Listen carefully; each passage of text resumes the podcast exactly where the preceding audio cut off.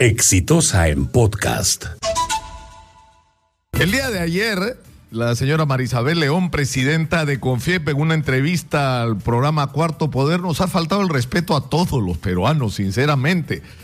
Porque lo primero, lo de, insistir en el tema este de que la Confiep y las empresas no apoyan a los partidos políticos y no se involucran, pero por favor, se ha sido evidente, es decir, se, discutía de una manera desesperada cómo detener el avance de Ollantumala que podía ser electo presidente y alguna gente decía que eso iba a ser la intromisión del chavismo en el Perú y miren ustedes en qué terminó.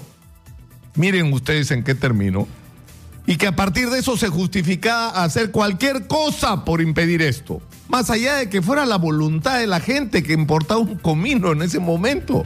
Porque lo que estaban defendiendo no eran principios, no eran sus intereses. Lo que veían amenazados algunos sectores del mundo empresarial eran sus intereses, no de lo de la mayoría de los peruanos. Y querían defenderlo y hubo gente que dio dinero en efectivo, pero hubo otras formas de apoyar esa campaña electoral. Y una de ellas fue la que montó con FIEP, porque además siempre hacen lo mismo.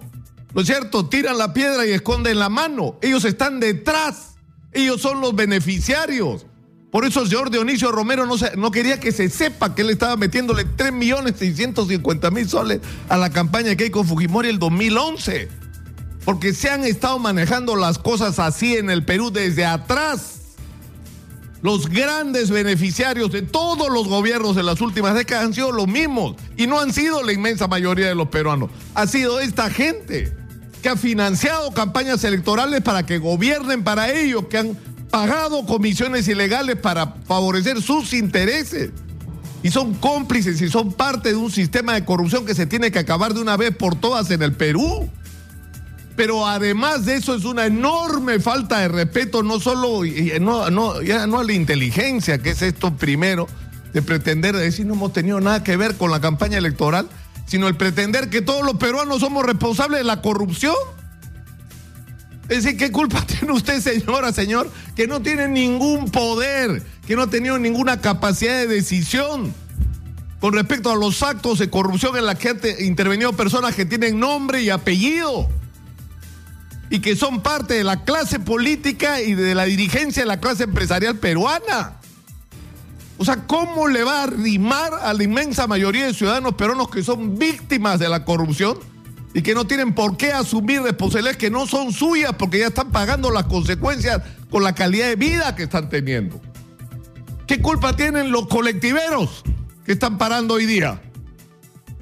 ¿Y por qué existen los colectiveros? Porque hay una informalidad monstruosa en el Perú. Porque no hay empleos estables, porque los empleos que hay en la mayoría de los, de los casos son pésimamente remunerados y obligan a la gente a jornadas laborales extenuantes y mal pagadas, o a buscarse dos y hasta tres chambas para poder sostener a su familia.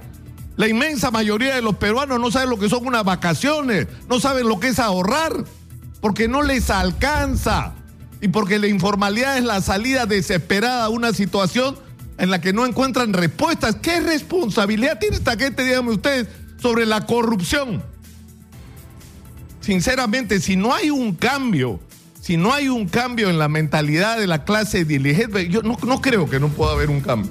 No creo que no pueda haber gente que comience que comience por aceptar la necesidad de una autocrítica. Yo hace años pregunté por qué diablos la conferencia anual de ejecutivos no discutía el tema de la corrupción.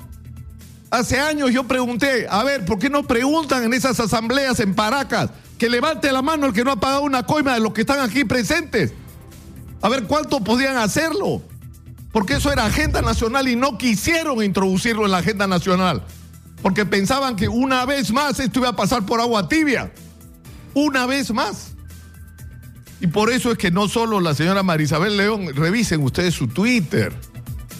Es un solo de odas y, alabanzas hasta la señora Keiko Fujimori y retuitea todo lo que escribe el fiscal Chavarri, ¿no? Porque es chavarrista además. ¿Y qué quiere Chavarri? Que se vaya el equipo especial a bajar, todo eso es lo que quiere. Pero en fin, este es una, va, va a haber una conferencia anual de ejecutivos. Ojalá que este tema sea de discusión, sinceramente, ojalá. Este fue un podcast de Exitosa.